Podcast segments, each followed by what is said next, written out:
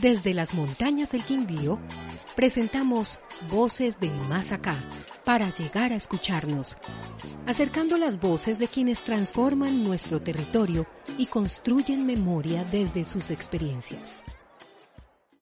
Un gran saludo para todas las personas que nos están siguiendo en esta transmisión. Este es un gran especial que estamos haciendo desde Amares Más. Hoy estamos transmitiendo en directo desde Yucasa, Casa Feminista, acá en la ciudad de Armenia. Eh, hoy decidimos hacer este especial para que hablemos de un tema que últimamente nos está llamando a la movilización ciudadana aquí en el departamento del Quindío y en Colombia. Eh, últimamente hemos venido hablando mucho del tema de Salento, la decisión que ha tomado el Tribunal Administrativo del Quindío al tumbar el acuerdo municipal 01 de, que había construido eh, en el primer semestre del año el Consejo de Salento para conservar y proteger el patrimonio ecológico y ambiental del municipio de Salento. Hoy nos acompaña Daniel Castaño, él hace parte del equipo jurídico de Amares Más, él es abogado y ha hecho parte con un gran equipo diverso de estas personas y organizaciones que han llevado eh, muy responsablemente y muy estrictamente el proceso en Salento frente a la mega, frente a la megaminería y también todo el proceso de construcción de una tutela que fue entregada para tumbar la decisión del Tribunal Administrativo del Quindío que fue presentada hace unos días en el Consejo de Estado. Muy buenas tardes, Daniel. Buenas tardes, Lucho. Eh, muchas gracias por el espacio. Y antes que nada, pues también saludar, eh, como usted decía, a las personas que han hecho parte de este proceso que lamentablemente no nos pudieron acompañar hoy, pero eh, que también eh, tienen un rol protagónico en, este proceso, que son eh, Orfa Correa, concejal del municipio de Salento, y Jaime Arias de la Fundación Bareque. Así es, un gran saludo para ellos. Y como ya les venía comentando, hoy vamos a hablar un poco vamos a traducir en un lenguaje en que todos lo podemos comprender qué es lo que realmente está pasando en Salento. Daniel es abogado, como ya les decía, hace parte del comité que ha construido todo este proceso de lucha y defensa de nuestro territorio, especialmente en Salento, pero que de una u otra forma también va a tener implicaciones en el ámbito nacional. El pasado 6 de julio, Daniel, hicimos parte de una movilización ciudadana, la más grande en la historia del municipio de Salento. El 6 de julio nos reunimos diversas organizaciones del Quindío con el acompañamiento también de diversas organizaciones de la región que también se han visto muy relacionadas a todo lo que está pasando con el tema de la megaminería en Salento. Eh, una manifestación que fue convocada por el grupo de jóvenes que al ver la decisión del Tribunal Administrativo de tumbar el acuerdo municipal de Salento, eh, se empezaron a reunir unos jóvenes que vieron que algo no muy bueno estaba pasando con el municipio y que veían que tal vez las personas de mayor edad y los adultos no se estaban moviendo y decidieron que ellos son los que realmente se tienen que mover por su municipio. Eso fue el pasado 6 de julio, nosotros hicimos parte de esa gran movilización ciudadana y bueno, aquí estamos para que charlemos un poco qué fue, qué fue realmente lo que construyó el Consejo de Salento y por qué el Tribunal Administrativo del Quindío decide tumbarlo. Bueno, pues primero que nada, eh, el Acuerdo Municipal de Salento, Acuerdo 01 de 2019, hace parte de una iniciativa que se viene construyendo desde hace varios años eh, para la protección del municipio de Salento frente a las actividades de minería de metales. ¿Por qué se decide construir en este momento histórico un acuerdo para prohibir la minería de metales en Salento? Porque desde el 2013 eh, específicamente el municipio ha venido recibiendo alertas desde el gobierno nacional diciendo que eh, hay eh, diferentes títulos y concesiones mineras para la explotación de oro y otros metales preciosos. Entonces, em, también de piedras preciosas. Entonces, desde el 2013, el municipio ha venido siendo presionado por el gobierno nacional para eh, tomar una decisión frente a la extracción de estos recursos naturales no renovables eh, y esto ha conducido a que el municipio inicie diversas acciones, entre ellas acciones informativas, de movilización ciudadana, eh, como los foros por el agua que se han hecho en diferentes ocasiones en el municipio eh, también eh, el proceso eh, de la consulta popular que se inició el año pasado, después de la consulta popular de Pijao, y pues después de que el, la Corte Constitucional cerró las puertas de las consultas populares, pues al municipio le quedó la herramienta que ha venido siendo utilizado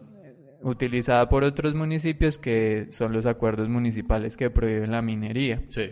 Entonces, estos acuerdos municipales lo que pretenden es blindar el territorio eh, de, de esta actividad económica con el argumento de que eh, la minería llega a cambiar radicalmente la vocación ecológica, económica y cultural de los territorios y pues que no vale la pena eh, someter al territorio a este riesgo, pues a cambio de, eh, digamos, la compensación económica que ofrecen las empresas, que son las regalías y que solamente son el 4% del el valor de los minerales, a cambio de todos los pasivos ambientales que dejan pues esta, este tipo de explotaciones. Bueno, veíamos puntualmente el 30 de mayo pasado la decisión del Tribunal Administrativo del Quindío por una iniciativa, hay que llamarlo desde la gobernación del Quindío, quien decide que este caso del, del, acuerdo de Salento se revise. Realmente qué fue lo que hizo el Tribunal Administrativo y por qué se cree o por qué en lo, que se ha visto en toda la documentación el Tribunal toma esta decisión. Bueno, eh, empezando por la gobernación del Quindío, pues... Eh, el trámite de, la, de los acuerdos municipales eh, ordinario es que eh, después de ser aprobados por el Consejo y sancionados por el alcalde, los acuerdos pasan a revisión de la gobernación del Quindío para que dictaminen si, e, si son o no constitucionales y legales y después de ese trámite pues quedan en firme o son enviados a revisión al Tribunal Administrativo. En este caso lo que sucedió es que la gobernación del Quindío dictaminó que el acuerdo no era eh, constitucional y legal y por lo tanto solicitó al Tribunal Administrativo que anulara el acuerdo. ¿Basado en qué? En una sentencia de la Corte Constitucional, que es la SU 095 de 2018, en la que eh, la Corte cierra la puerta a las consultas populares. Entonces, eh, posterior a, esta, a este mm, acto de la gobernación del Quindío, pues eh, lo que hace el Tribunal Administrativo es acoger los argumentos de la gobernación y sin mayores revisiones sobre eh, ordenamiento ambiental en, en, el municipio, cómo, cuáles eran las determinantes mm. ambientales que estaban vigentes en el municipio de Salento, pues lo que decide es coger una sola sentencia a la Corte Constitucional, aplicarla y decir que el municipio no tiene competencia para decidir sobre eh, la minería. Y es que es eso, o sea, ¿qué tanta base sólida, argumentativa y legal tenía la gobernación del Quindío para presentar este caso al Tribunal Administrativo? Bueno, esto es una discusión jurídicamente compleja, pero se puede resumir eh, en, algo sencillo y es que eh, lo que el argumento del tribunal es que eh, la, el municipio de Salento no puede solamente, solamente él decidir si quiere o no extraer minerales, ¿cierto? ¿Basado en qué? En que las en que la administración de los minerales le corresponde al gobierno nacional. Lo que sucede es que Salento no estaba decidiendo sobre si quería o no extraer minerales, sino sobre la protección ambiental del municipio. Y entonces en ese sentido lo que hace es decir que la minería de metales, como está proyectada y en los sitios donde hay contratos de concesión, pues no es compatible con las determinantes ambientales que hay en Salento. Y aquí quiero eh, también aclarar qué son las determinantes ambientales. Las determinantes ambientales son eh, instrumentos creados por eh, diferentes instancias del gobierno en, en las que dicen esta zona es de bosque virgen o es de páramo o es de parque nacional y necesitan un manejo especial porque son zonas estratégicas para, primero para nuestra provisión hídrica, pero también para los ecosistemas que hay allí, que son ecosistemas importantes, que son ecosistemas frágiles y que eh, pues tienen también diversas formas de protección internacional. Entonces esos instrumentos eh, tienen unos planes de manejo donde dicen qué se puede y qué no se puede hacer dentro de esas zonas. Todos los instrumentos ambientales eh, que existen en el municipio de Salento dicen que solamente se puede hacer aprovechamiento sostenible de los recursos que hay en ese lugar y son los recursos renovables, es decir,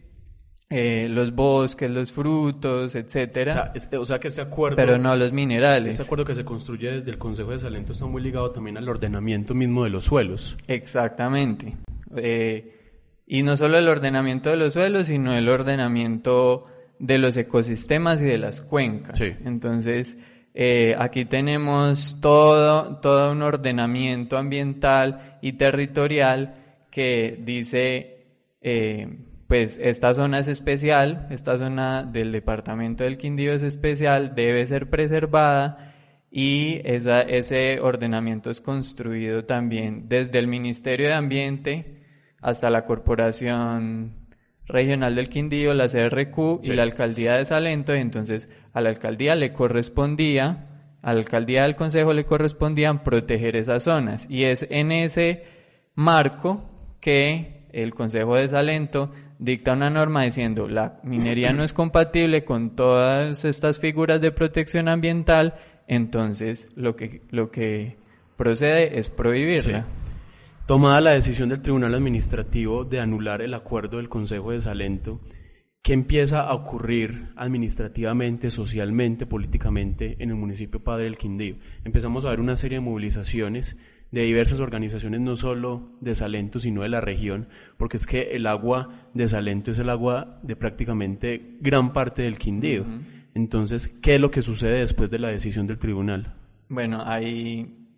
eh, es importante resaltar ese punto y es que eh, Salento tiene una gran responsabilidad sobre el suministro hídrico del departamento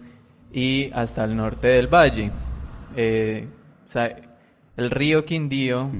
que tiene su cuenca alta en los páramos de Salento,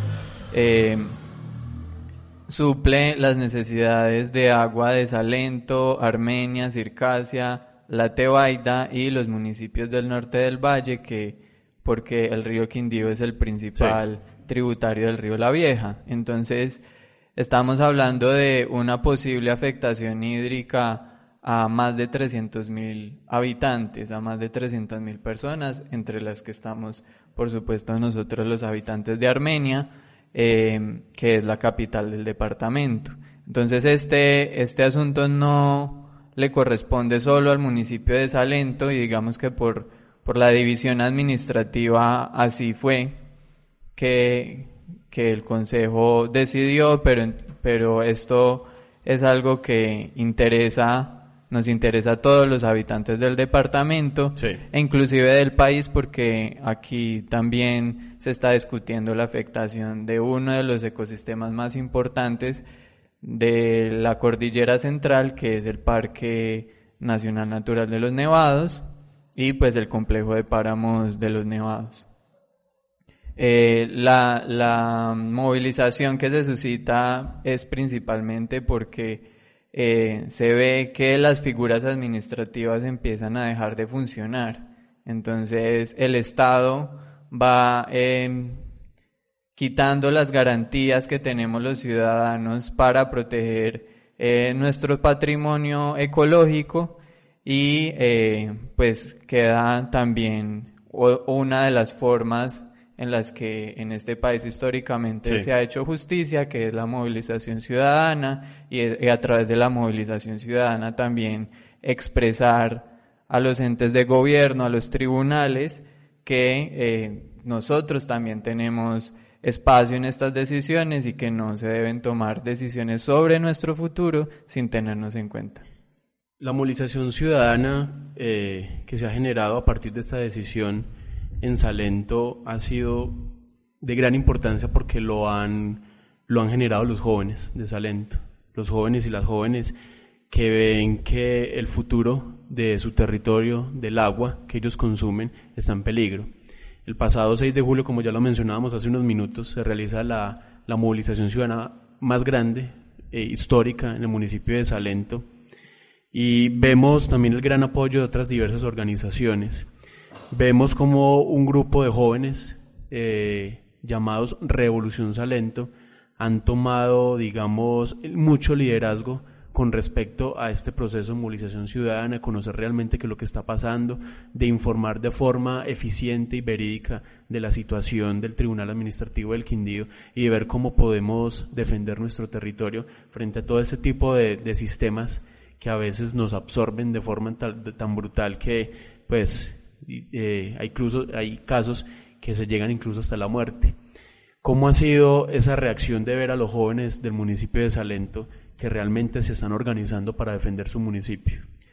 Lo que sucede con los jóvenes, eh, tanto en el municipio de Salento como en el Quindío,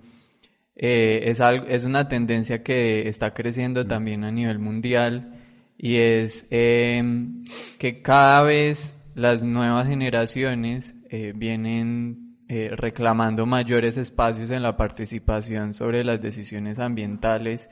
y las decisiones ambientales también ligadas a las decisiones económicas, a la planificación, porque eh, estamos viviendo en este momento un momento de coyuntura histórico mundialmente y es que nos estamos quedando, eh, cada vez estamos más al borde de una catástrofe ambiental y quienes vamos a sufrir más los rigores de esas catástrofes pues somos los jóvenes que eh, pues tenemos una esperanza de vida eh, cercana a esas previsiones y por eso eh, es muy es muy lógico que seamos los jóvenes quienes digamos tengamos mayor indignación o asumamos un, ahorita un papel más protagónico sobre estos procesos. los muchachos de Revolución Salento son muchachos que a partir de esta situación eh, empiezan a movilizarse, empiezan a, organizarse y a discutir estas temáticas y eh, no es un proceso simplemente coyuntural de, indignación como algunos pudieran verlo, eh, sino que precisamente responde a esas tendencias mundiales y creo que es algo que va a ser permanente y que pues también auguramos, y como joven lo digo, em, los mayores éxitos para esa organización porque pues se necesita cada vez más que los jóvenes e inclusive los niños eh, en el proceso de revolución también hay varias personas que son menores de edad eh, tomemos espacios eh, dentro de esa dentro de esas decisiones y le demos la vuelta a la forma en la que se en la que proyectamos nuestros territorios y en la que planificamos nuestra vida económica, cultural, etc. Así es. Parte de esa movilización ciudadana no solo se queda en salir a las calles, empieza después de la decisión del Tribunal de Salento de anular el acuerdo que protege al patrimonio de Salento, empieza toda una serie de procesos jurídicos para construir una acción de tutela. El pasado 19 de julio se presenta la acción de tutela en el Consejo de Estado. ¿Cómo se construye este, este proceso, que es al mismo tiempo una acción de resistencia, y quiénes participan de este proceso? Bueno, em, la acción de tutela eh, fue una medida que acordamos en algunas reuniones posteriores a, la anulación del acuerdo Em, con algunos abogados que empezaron a interesarse en el tema em, y llegamos a tener un equipo consolidado compuesto por eh, un, profesor eh, delegado por la por la Universidad Humboldt, eh, Diego Valencia, Orfa, la concejal ponente del, acuerdo municipal, Jaime Arias de la Fundación Bareque, que es la organización que siempre ha tenido un rol protagónico en estos procesos en Salento, y el equipo jurídico de Amares Más además de la participación de otras personas que estuvieron eh, muy pendientes, eh, aportando insumos, eh, aportando a las discusiones, etcétera. Entonces, la acción de tutela se compone pues de dos argumentos centrales. El primero es que el tribunal administrativo no estudió suficientemente la legislación ambiental para eh, dictar esta sentencia, no estudió las determinantes ambientales que hay en el municipio de Salento y que además son normas de superior jerarquía según eh, la ley de ordenamiento territorial. Y el segundo argumento, que es el que habla de la necesidad de este acuerdo municipal, es eh, la descoordinación que existe entre la, política ambiental nacional y la política minera, que está muy conectada con el primer argumento, porque eh, si existiera una, una real coordinación entre estas dos políticas, pues eh, el mismo Ministerio de Ambiente diría que ahí no es posible hacer minería, pero eh, son carteras que nunca se encuentran, que nunca hablan entre sí y pues eh, al final vemos que en muchos territorios, incluidos Alento, priman los intereses del sector minero por encima de eh, el ordenamiento ambiental, que no es un sector, no es, no es sectorial, sino que es algo de interés público inclusive de orden público, como lo reconoce la legislación. Entonces, a partir de ahí, decimos, el Consejo de Salento sí estaba habilitado por la Constitución y las leyes para hacer este tipo de acuerdo, pero no solamente estaba habilitado, sino que el acuerdo era necesario en vista de las presiones del, del sector minero dentro del municipio de Salento.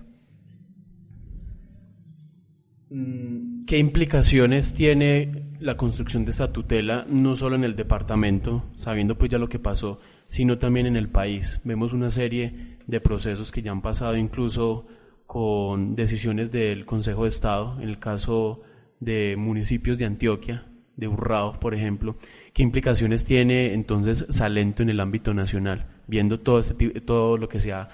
generado, que incluso Salento fue tendencia nacional cuando ocurrió la decisión del Tribunal Administrativo. Entonces, ¿qué relación ver de lo que está pasando acá en Salento, que no solo de interés departamental, sino incluso nacional? Sí, eh, pues durante toda esta década, de 2010 a 2020,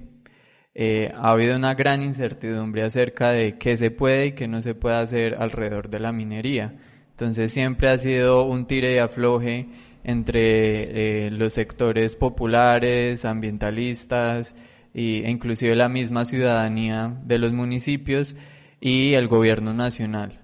Em, eh, ahí los gobiernos locales han tomado eh, diversas posiciones dependiendo de la cooptación que hayan tenido del, del sector minero.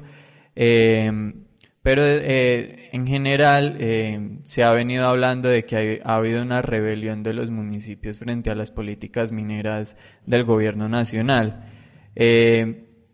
lo que pasa con esta tutela es que puede terminar siendo un punto de quiebre, digamos, entre las Cortes, entre el Consejo de Estado y la Corte Constitucional respecto a lo que pueden o no pueden hacer los municipios. En la sentencia que utilizó el Tribunal Administrativo, que es la SU 095, eh, habla de las consultas populares, pero también eh, se resalta que los municipios no deberían tomar esas decisiones solos, contrariando las posiciones de la misma Corte Constitucional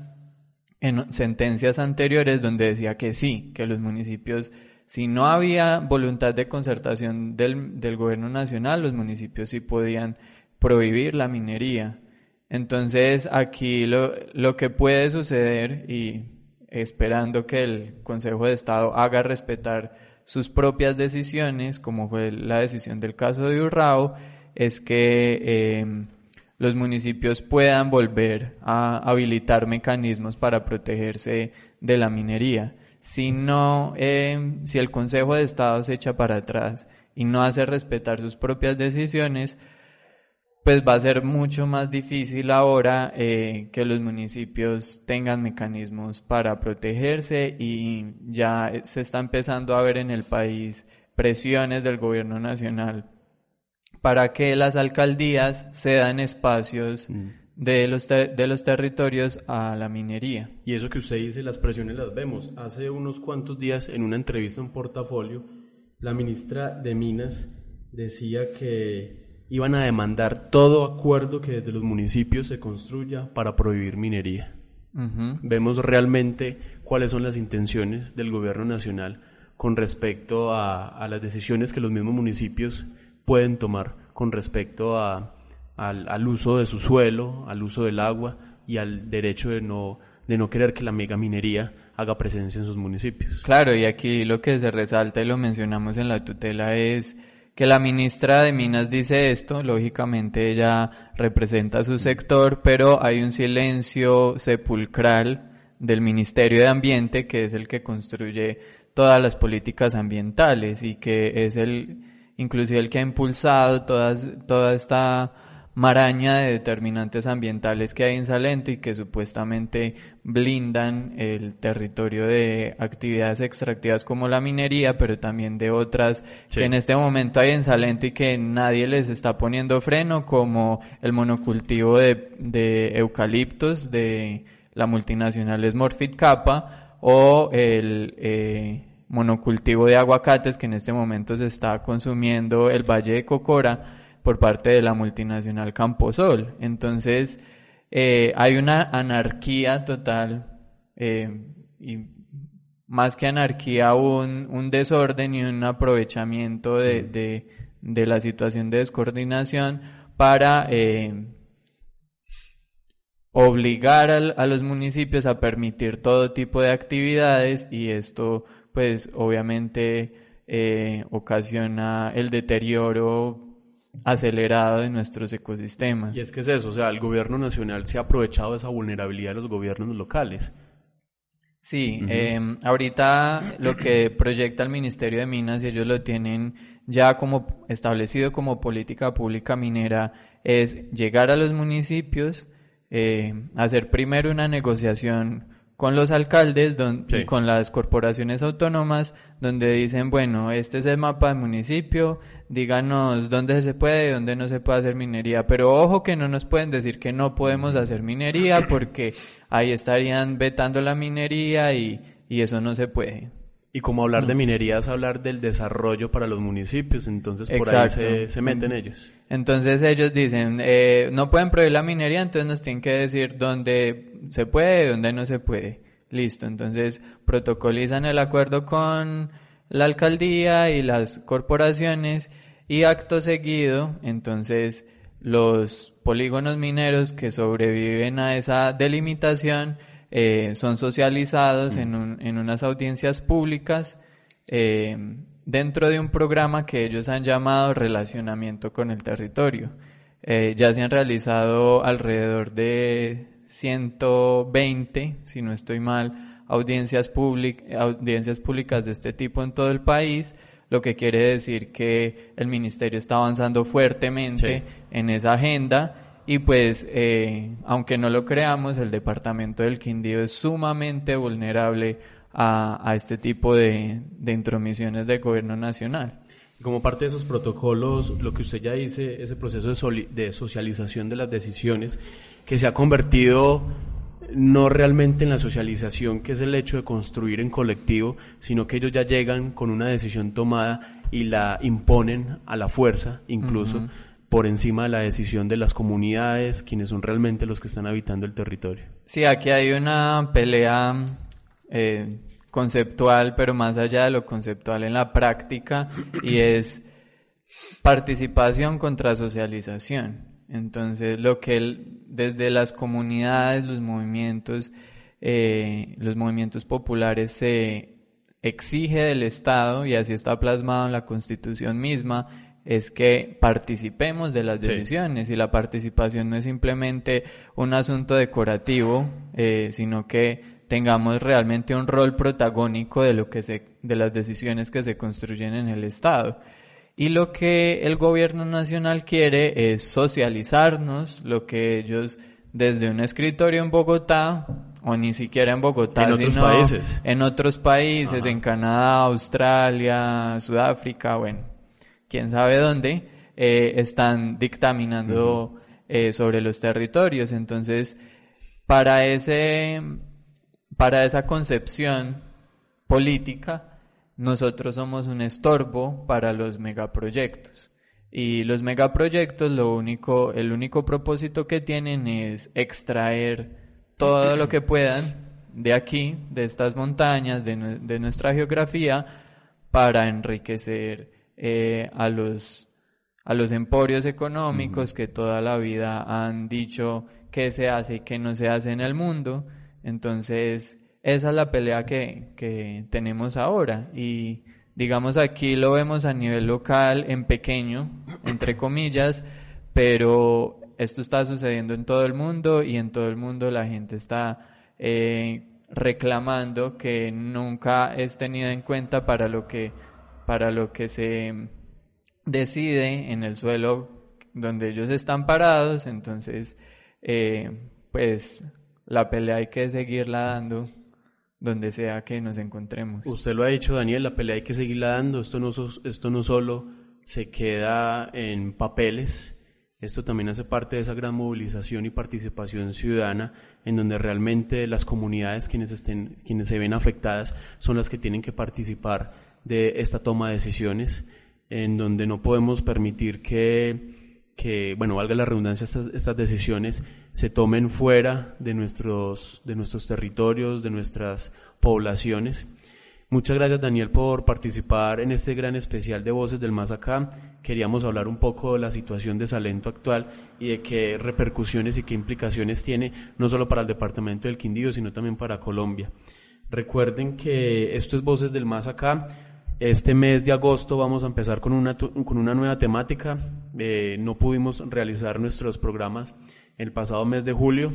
pero pues los vamos a volver a retomar con el tema de derechos humanos y derechos colectivos. El tema que hemos tratado hoy está muy relacionado a este tema porque realmente lo que pase en Salento nos afecta a todos, tanto en el Quindío como en la región. Él ha sido eh, Daniel Castaño, participante en todo este proceso jurídico para realmente defender a Salento de las garras de las multinacionales extranjeras que incluso llegan a, a mangualarse con los gobiernos nacionales para tomar decisiones sobre nuestras vidas y nuestros territorios. Les habla Luis Restrepo y, y, no, y no olviden que dentro de ocho días nos vamos a encontrar en otro nuevo espacio con esto que es Voces del Más Acá, agosto, mes de derechos humanos y derechos colectivos.